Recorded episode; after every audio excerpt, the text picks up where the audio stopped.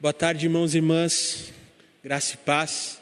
É muito bom poder estar aqui com vocês, podendo compartilhar um pouco da palavra e principalmente podendo compartilhar aquilo que Deus tem colocado no meu coração. Nesse último sábado, nós tivemos uma celebração online dos jovens da nossa igreja. E para que eu pudesse preparar a mensagem para esse encontro, eu fui pesquisar nas minhas conversas de WhatsApp, nas publicações das redes sociais, qual tinha sido o último encontro presencial dos jovens. E eu pude perceber que o último encontro foi no dia 14 de março.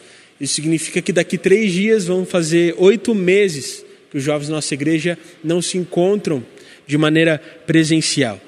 E continuando a pesquisa, eu pude perceber que o nosso último culto como igreja, presencialmente, acontecendo aqui na igreja, foi no dia 17 de março, numa terça-feira.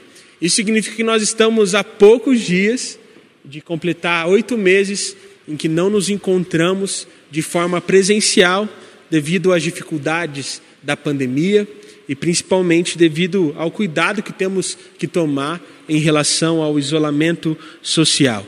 E eu não sei você, mas eu, apesar da minha memória não ser tão boa, eu lembro muito bem da minha semana antes da pandemia como as coisas foram acontecendo e como as coisas foram se desencadeando. E eu lembro muito bem que na sexta-feira, antes da gente suspender os nossos cultos aqui na igreja, a gente teve uma vigília aqui no Templo Histórico. Eu lembro que em determinado momento o pastor Matias pediu para que a gente se reunisse em grupos de três pessoas. E naquele momento estava começando a surgir as notícias de casos aqui no Brasil. Poucos casos ainda, principalmente no estado e na cidade de São Paulo. E eu me lembro muito bem que o pastor Matias colocou como um dos motivos de oração justamente essa questão do coronavírus. E eu lembro que eu sentei com outros dois irmãos e os dois demonstraram preocupações em relação aos negócios, às finanças, com tudo isso que poderia acontecer ainda.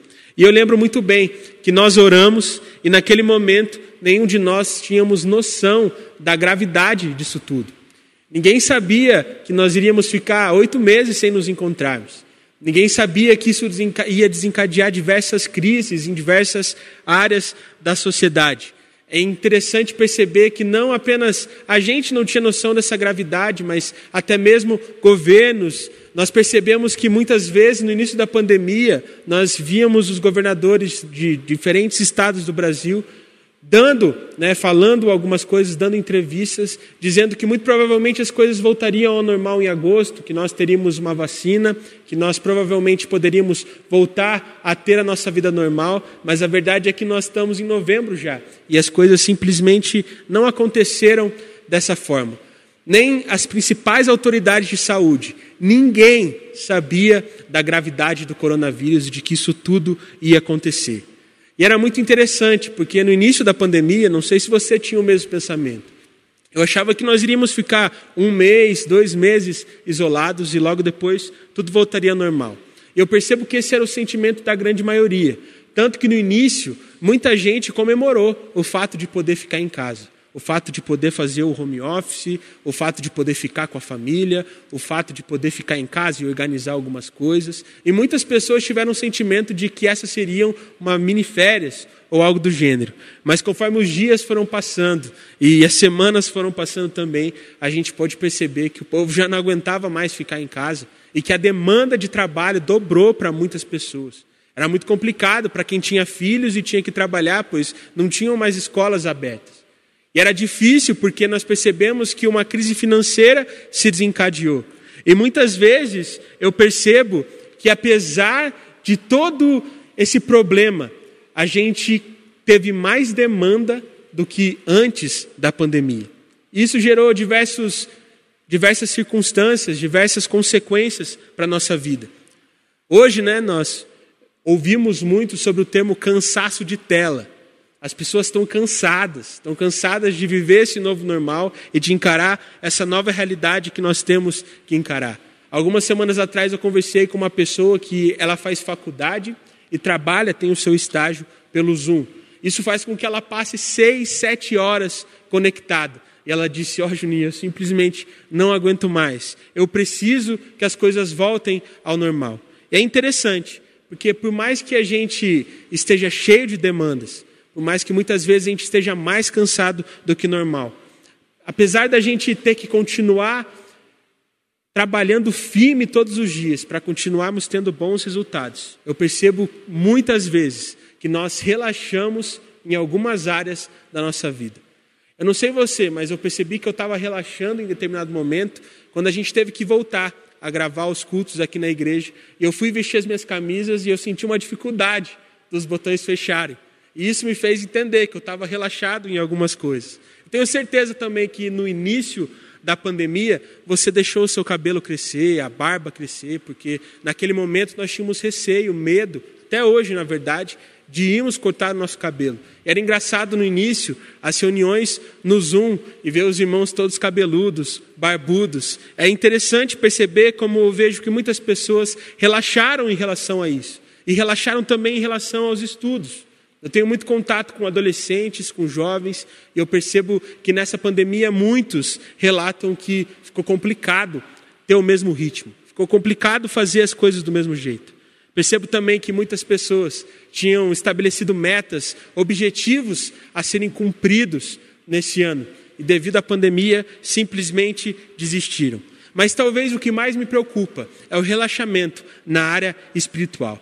Eu percebo que em muitas pessoas eu percebo que na maioria das pessoas com quais eu tenho contato, muitas dizem a mesma coisa, que relaxaram em relação ao seu relacionamento com Deus, que simplesmente se acomodaram e não conseguem mais voltar àquilo que eram antes. Portanto, eu queria fazer um alerta para você através dessa mensagem, com uma simples frase que é título da minha reflexão de hoje: Não se acomode. Meus irmãos, independente da circunstância, nós não podemos nos acomodar em relação ao nosso relacionamento com Deus. E para fazer com que você tenha vigor, para fazer com que você tenha vontade de voltar a fazer as coisas, assim como era antes da pandemia, em relação ao seu relacionamento com Deus, eu vou ler três textos diferentes. E esses três textos serão os pontos da minha mensagem de hoje. Então, em primeiro momento, eu gostaria que você abrisse a sua Bíblia junto comigo no livro de Romanos, no capítulo 12, verso 2.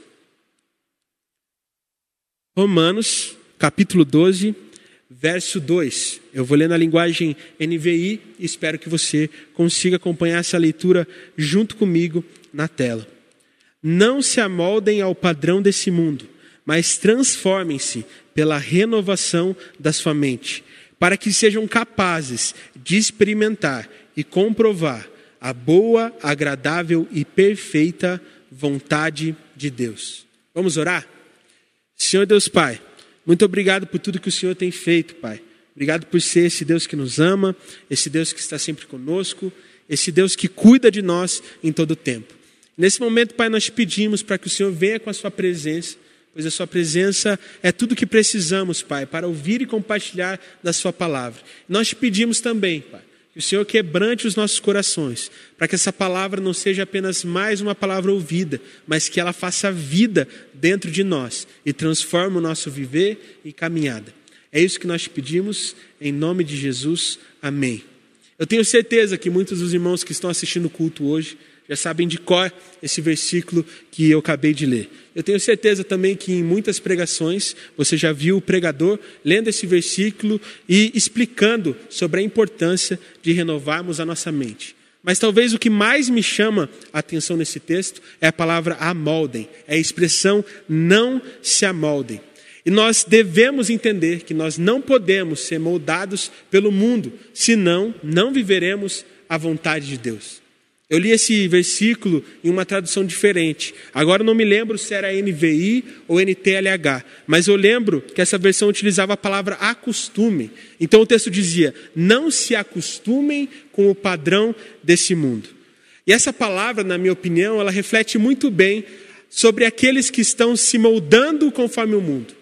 Pois aqueles que se amoldam de acordo com o padrão do mundo, eles simplesmente se acostumam a viver do jeito que é proposto a eles e não vivem de acordo com a vontade de Deus.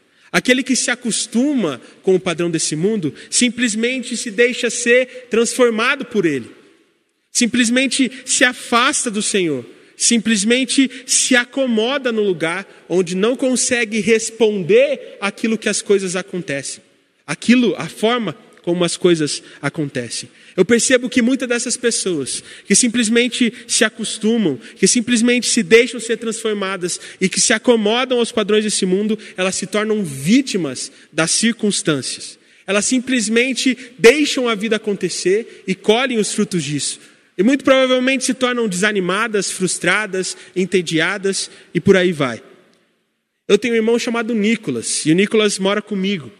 E com essa nova realidade, onde as escolas não estão abertas ainda, pelo menos a escola do Nicolas, além de assistir aula todos os dias pela internet, ele precisa entregar uma espécie de prova de cada matéria a cada 15 dias.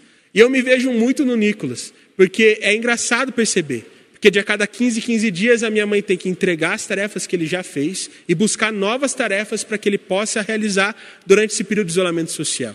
É interessante, porque na primeira semana o Nicolas simplesmente não pega naquelas atividades.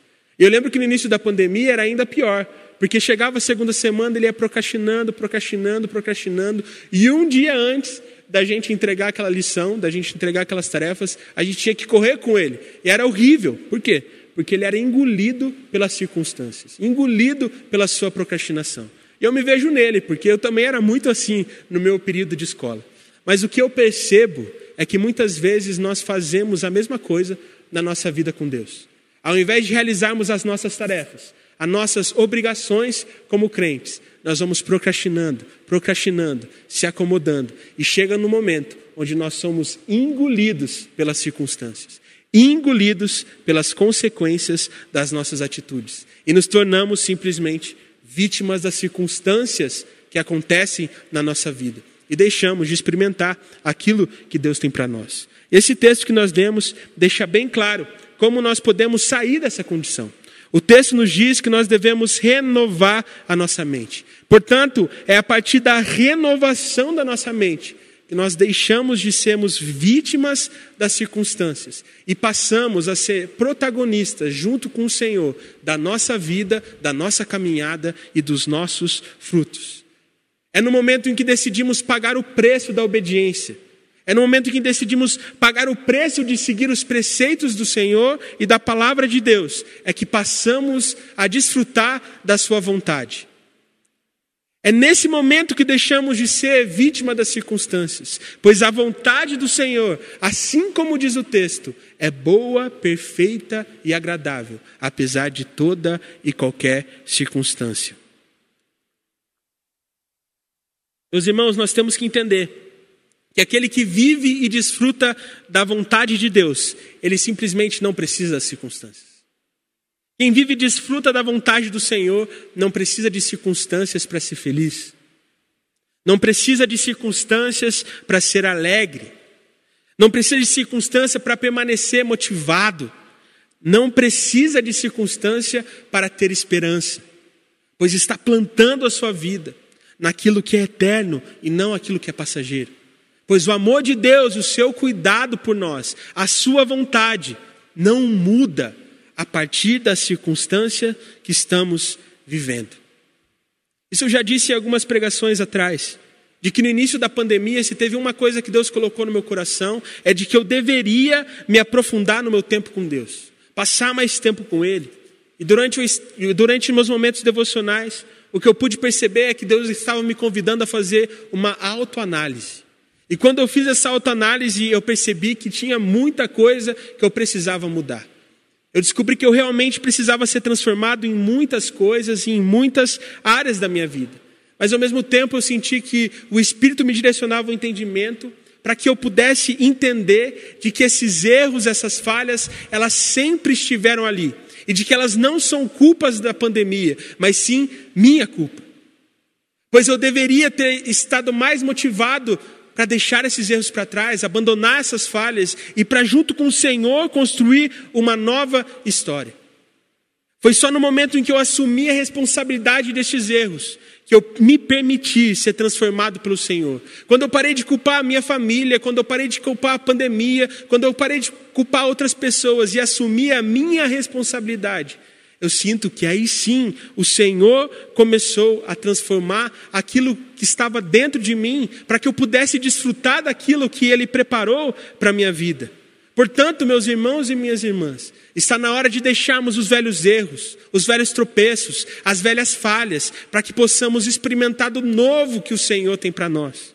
Nós precisamos deixar o velho homem para trás, para nos vestirmos do novo que Deus nos fornece todo dia e em todo momento, se nos quebrantarmos em Sua presença.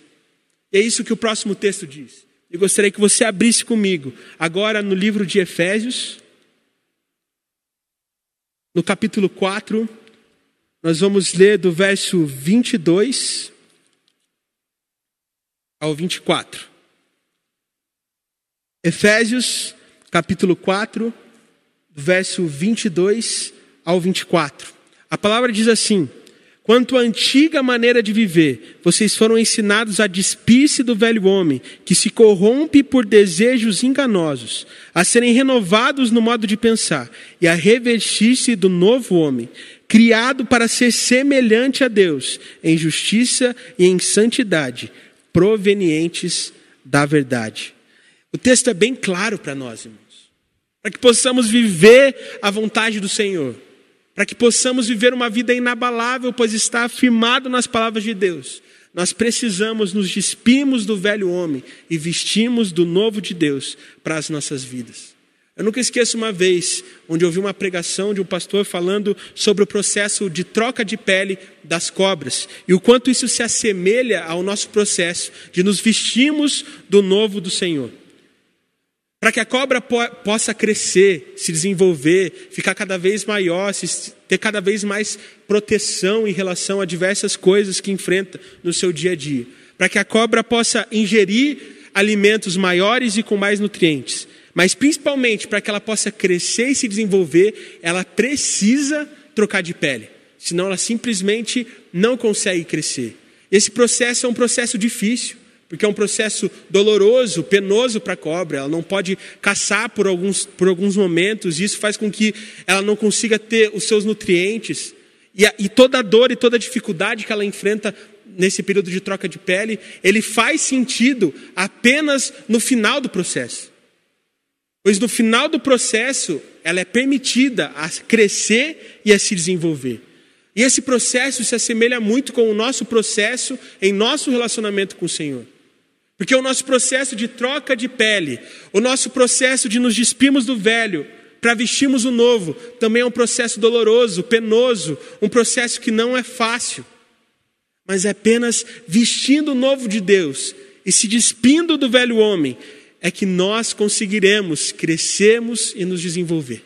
É só assim que a gente pode crescer. É só assim que a gente pode se desenvolver e nos tornarmos em alguém melhor para nós mesmos deixando o velho para trás e encarando o novo do Senhor, deixando de ser enganado pelos desejos enganosos do velho homem, para que possamos ser transformados e vivemos a partir dos princípios da palavra do Senhor.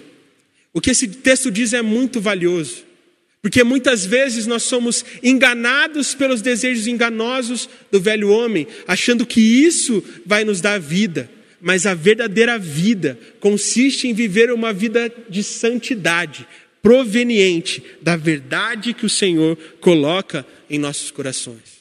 Nós precisamos entender de uma vez por todas, irmãos, que ninguém é libertado de algo bom. Toda vez que alguém é libertado, é libertado de algo ruim. Portanto, se Jesus nos libertou do domínio das trevas, se Jesus nos libertou do pecado, do poder do velho homem, isso significa que o novo do Senhor é muito melhor para as nossas vidas. Quando nós escutamos a mensagem do novo de Deus e simplesmente permanecemos vivendo sobre a influência do velho homem, nós somos como um presidiário que foi liberto, mas mesmo assim, prefere continuar preso e não desfrutar da sua liberdade.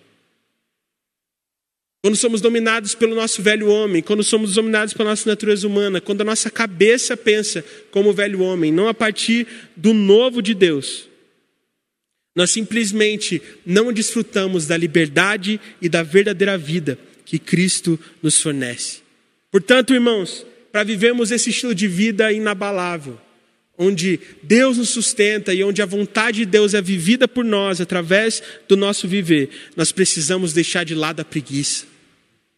Nós precisamos deixar de lado a desobediência.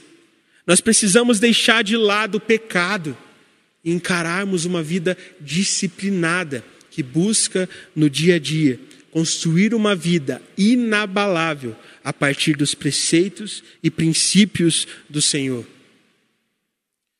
A palavra nos diz que para aquele que está perecendo, o evangelho é loucura. Mas o que nós podemos entender é de que só aquele que vive o evangelho pode experimentar de que viver a partir do pecado é simplesmente perecer.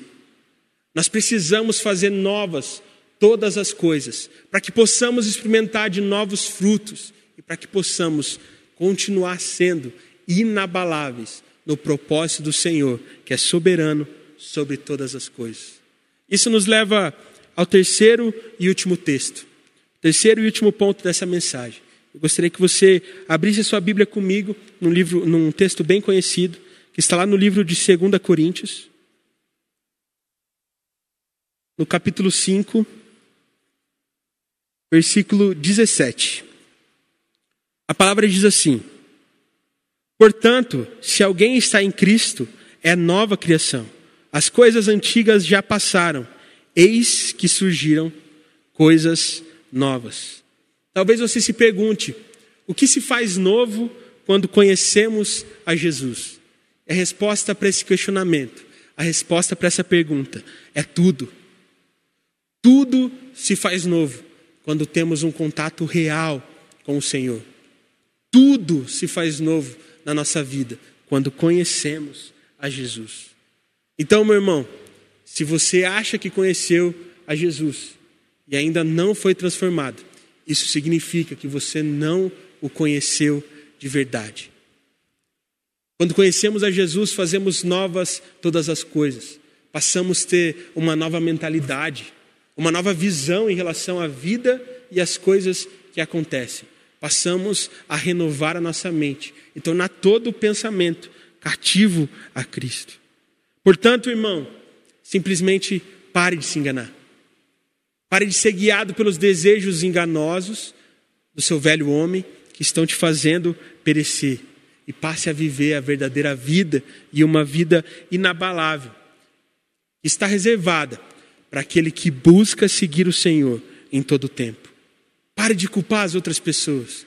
Pare de culpar as circunstâncias. Pare de culpar as coisas que acontecem. E assuma a sua responsabilidade de fazer novas todas as coisas a partir da ação do Espírito na sua vida e a partir da sua busca por viver aquilo que está descrito nas palavras do Senhor. É nossa responsabilidade vivemos de forma nova para que possamos experimentar de novos frutos, para que possamos perceber com a nossa vida a boa, perfeita e agradável vontade do Senhor. Lá em casa nós temos uma jabuticabeira. E a minha mãe sempre gostou de jabuticaba e, de jabutic... e, e sempre teve a vontade de ter uma jabuticabeira em casa. Eu lembro que nos primeiros momentos a jabuticaba simples, a jabuticabeira simplesmente não dava frutos. E toda vez que a minha avó ia lá em casa, ela sempre regava e cuidava da jabuticaba e da jabuticabeira. Eu realmente acredito que, vendo a minha avó fazer isso, isso deu um ânimo para minha mãe para que ela pudesse cuidar cada vez mais da jabuticabeira e ter novas atitudes em relação a ela.